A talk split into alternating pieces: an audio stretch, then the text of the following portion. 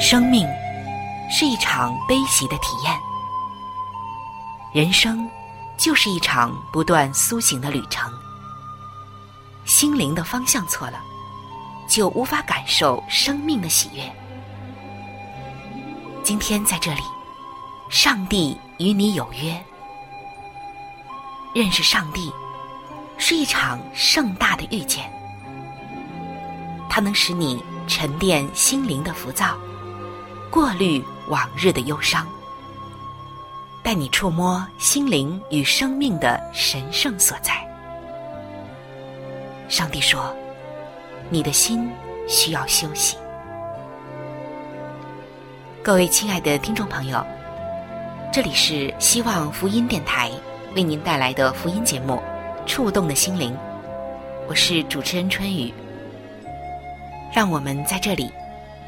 远离心灵的疲惫，回归上帝的抚慰，触动心灵的每一丝感动，都让它留住。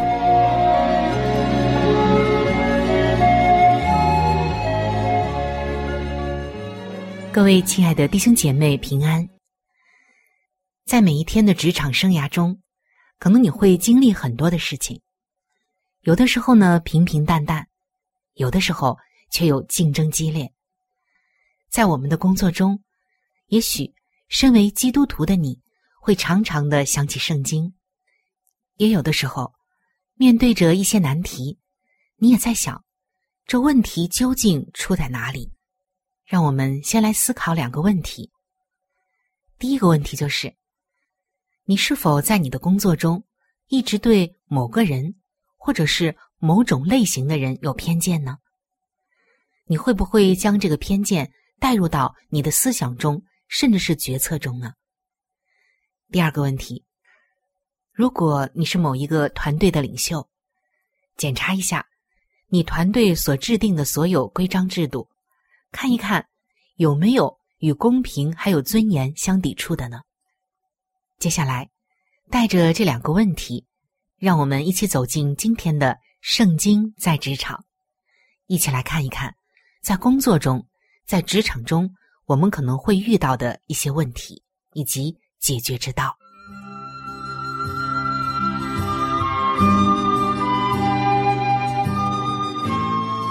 这是一个忙碌打拼的时代，这是一个时尚赚钱的时代，这更是一个今天工作不努力，明天努力找工作的时代。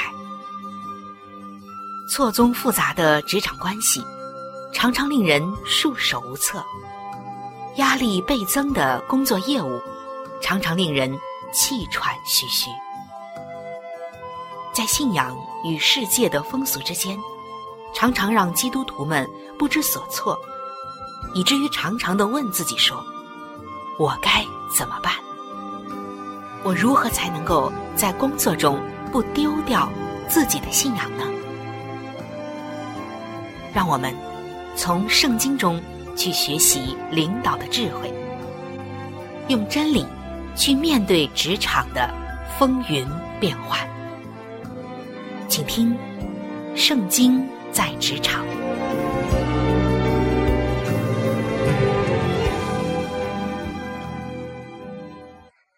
各位亲爱的弟兄姐妹，欢迎来到《圣经在职场》的时间。你会发现在很多的事情里，还有很多现实的问题中，人与人在很多的方面不可能有着绝对意义的平等。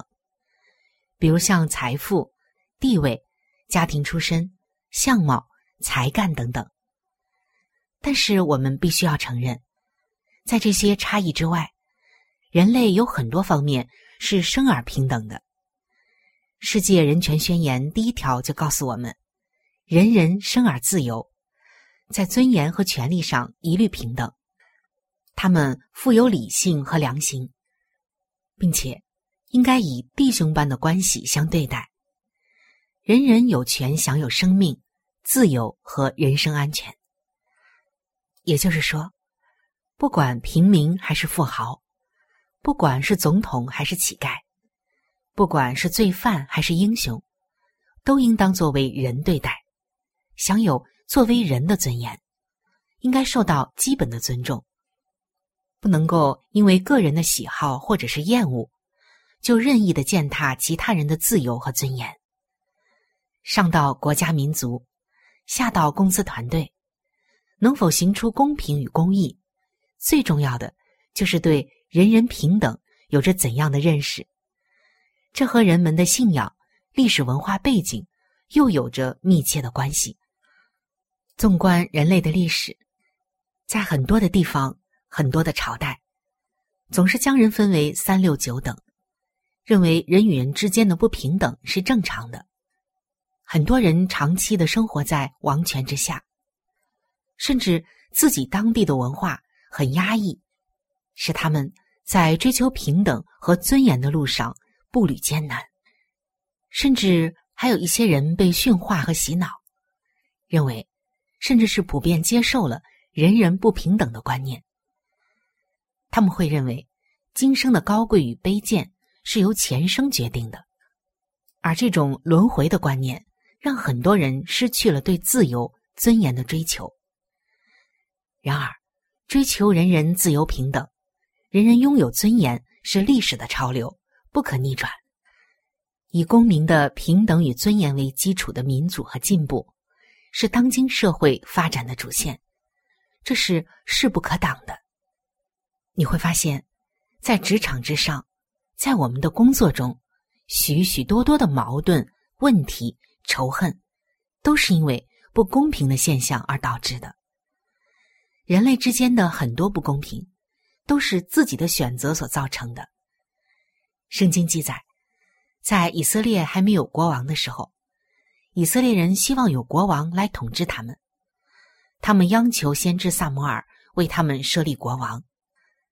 萨摩尔告诉众人，上帝不喜悦他们立王。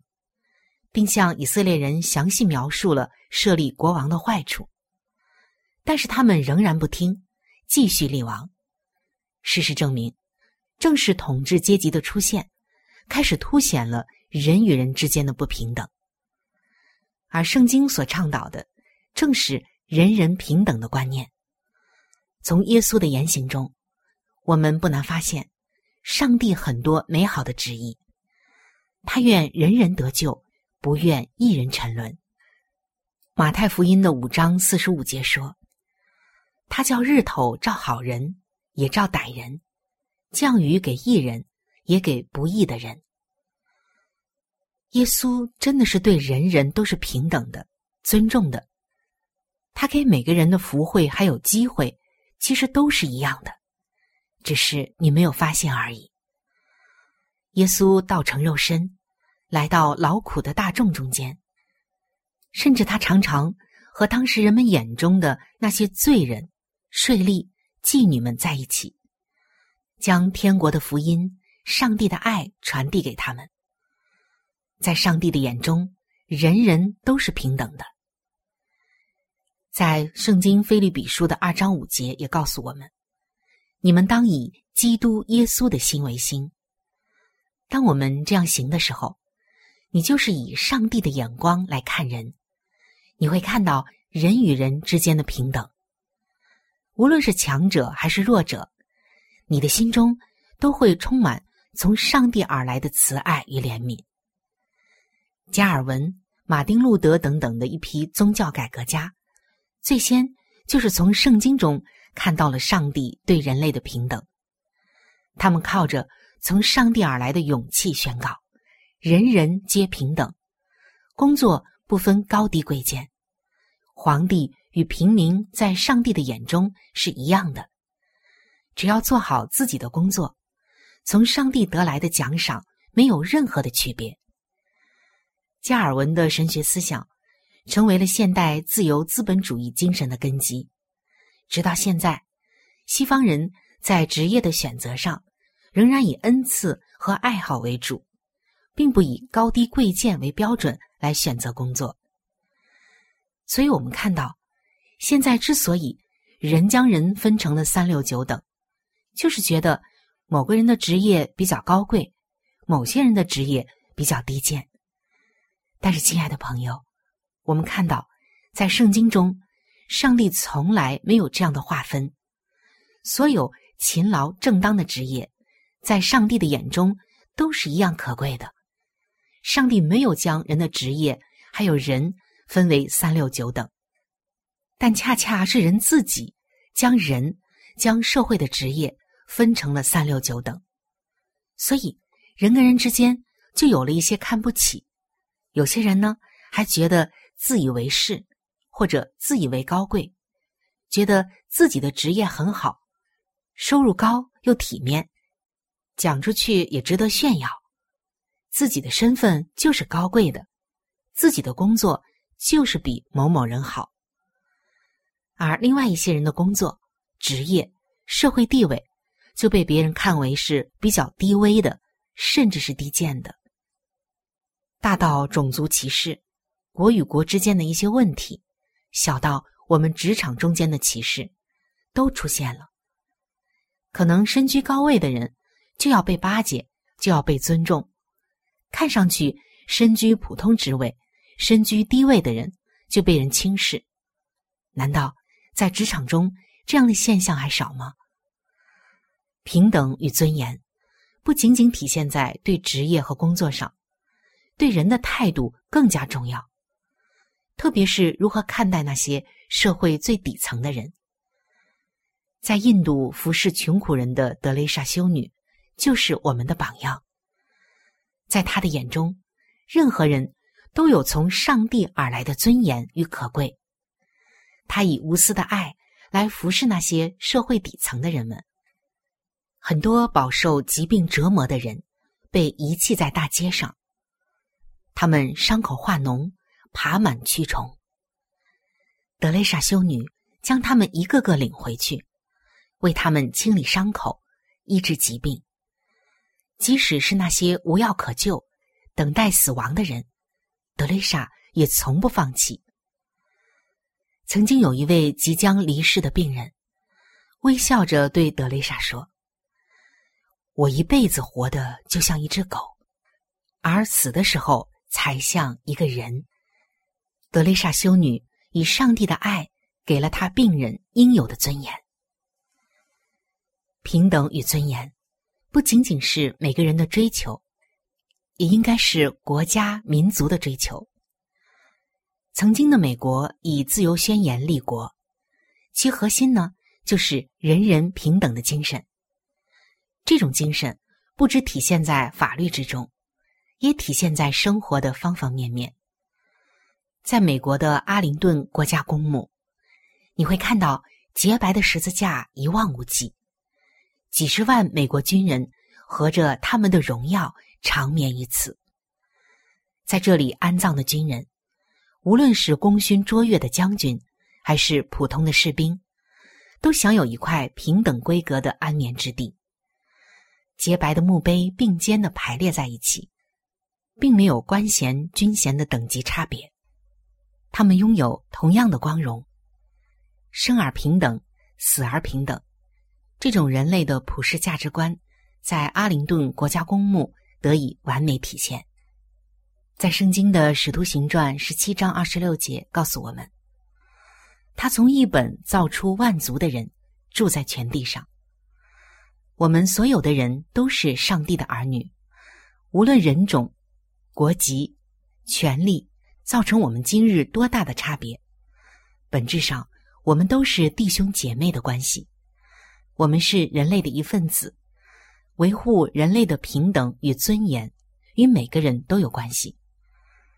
当我们行出圣经真理的时候，就是在维护我们自己的尊严。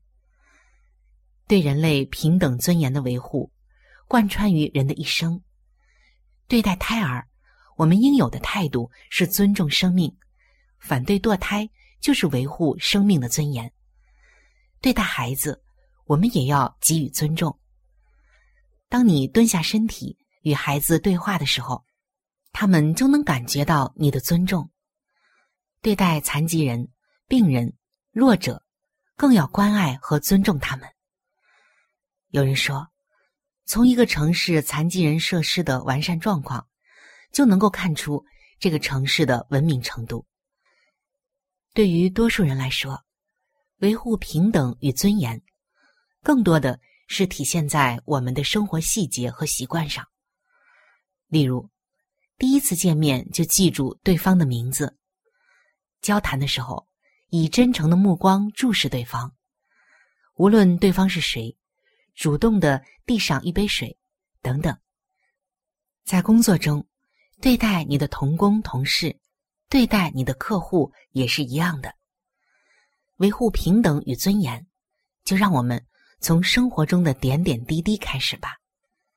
谈到这里呢，可能很多的朋友要说了：“你今天说了这么多，似乎谈到职场、谈到工作中的一些问题并不多。”其实啊，刚刚说了这么多，都是人类历史的职场，也都是人类历史的工作。就是要让大家看到，在人类历史的场合中，各个阶段中、阶层中，总是充满了各种不公平、不尊重的情况，所以才引发了各样的困难、矛盾、问题，甚至是战争。而当我们看到这些宏观的公平与尊严、尊重的问题之后，再来看微观，我们就会很好懂，我们也能够更加的看清。职场上相关的问题了，因为有很多的时候我们没有意识到这一点。比如，作为一个团队的领导者来说，维护团队成员的平等与尊严，就是一种崇高的责任。作为一个领袖、领导者，在制定规章制度的时候，既要体现奖勤罚懒，又要体现公平合理，不要抵触人的尊严。比方说。用各种方法来羞辱那些没有完成业绩的员工，在制度的执行上，不要有特殊化，制度面前人人平等。很多的领导者们都认为，规章制度是给员工制定的，不是给领导者制定的。但是这种不平等会降低员工们对领导的信任度，造成不良的公司文化。大家说是这样吗？当我们看过圣经，我们就真实的感受到，也真心的希望每一位领导者，还有每一位普普通通的职员员工，都能够把平等和尊严放置于自己的双肩之上，担负起这样的责任，从自己先活出平等、公益、尊重与尊严来。各位亲爱的弟兄姐妹。最后，让我们再来反思刚刚提到的两个问题，可能你会有不一样的收获或者是思考。你是否一直对某种类型的人有偏见呢？你会不会将偏见带入到你的思想和决策中呢？第二个问题，检查一下你团队所制定的所有规章制度，看一看有没有和公平尊严相抵触的呢？我想，以上两个问题的思考是为了我们正确的行动。当你能够活出公平、尊严与尊重的时候，你的团队、你本身、别人对你的态度，可能都会有所改变。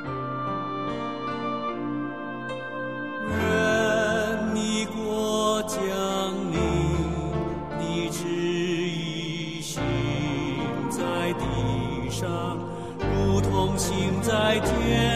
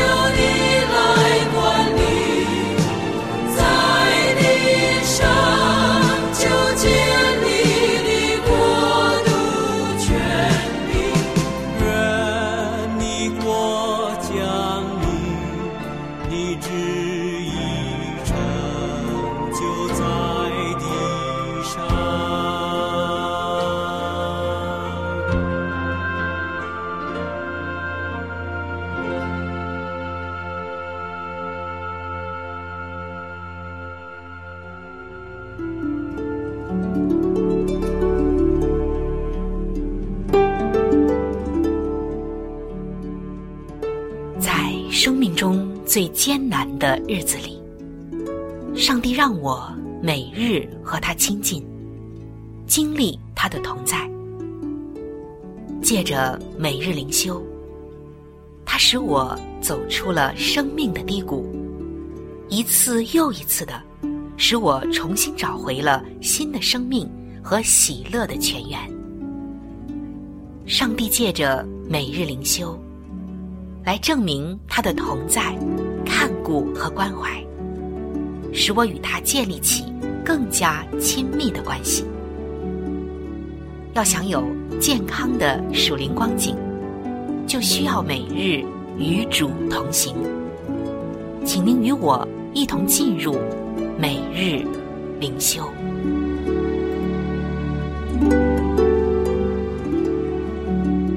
各位亲爱的弟兄姐妹。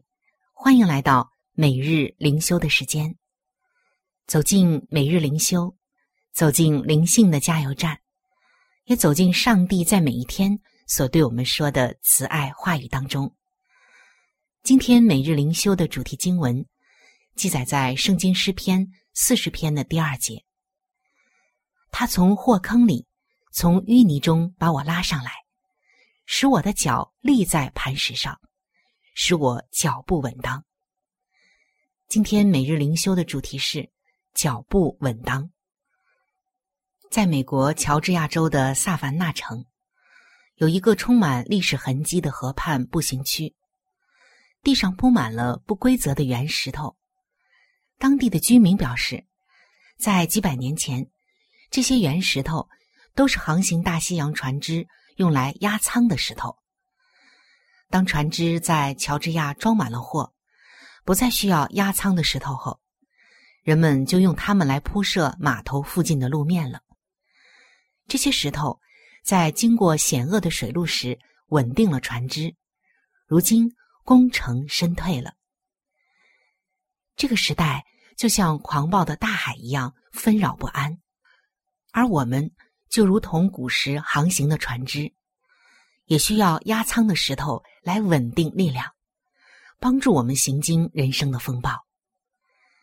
大卫也同样遭遇过险情，还有一些艰苦的境遇，但是他颂赞上帝，因为他虽然承受绝望苦痛，上帝却给了他一份安定的力量。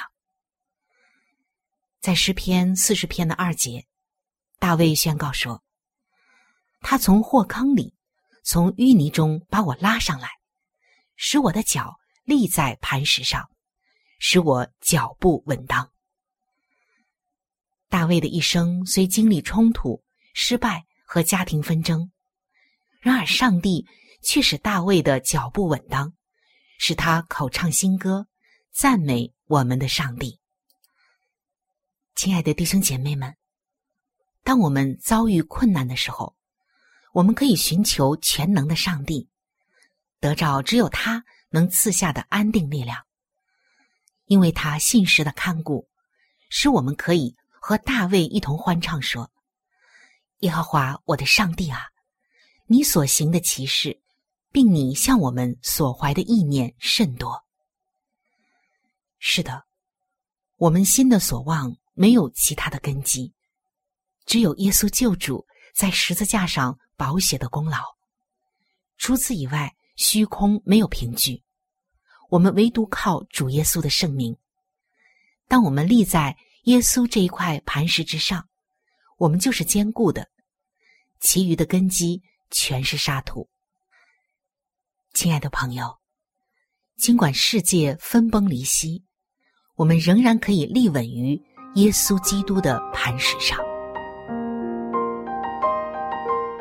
各位亲爱的朋友，我们今天的节目到这里就要向您说再见了。我真诚的邀请您来认识这一位爱你的上帝，你的人生将会成为蒙福的人生。在我们这里，也为您预备了圣经，还有来帮助您来了解基督教信仰的资料，都是可以免费的赠送到您的手中的。如果您需要，或者是想和我联系的话。那我是非常的欢迎您能够写信，或者是发电邮给我。来信请寄：香港九龙尖沙咀山林道二六杠二八号。山是大山的山，林是树林的林。香港九龙尖沙咀山林道二六杠二八号。您写“春雨收”就可以了。春是春天的春。雨是雨水的雨。如果您想发电邮的话，请记我的个人邮箱，我的邮箱是 c h u n y u at v o h c 点 c n。我们的网址是三 w 点 x i w a n g r。A d i o 点 o r g，我期待着您的来信，愿上帝的爱伴随您一生。我们下期节目再会。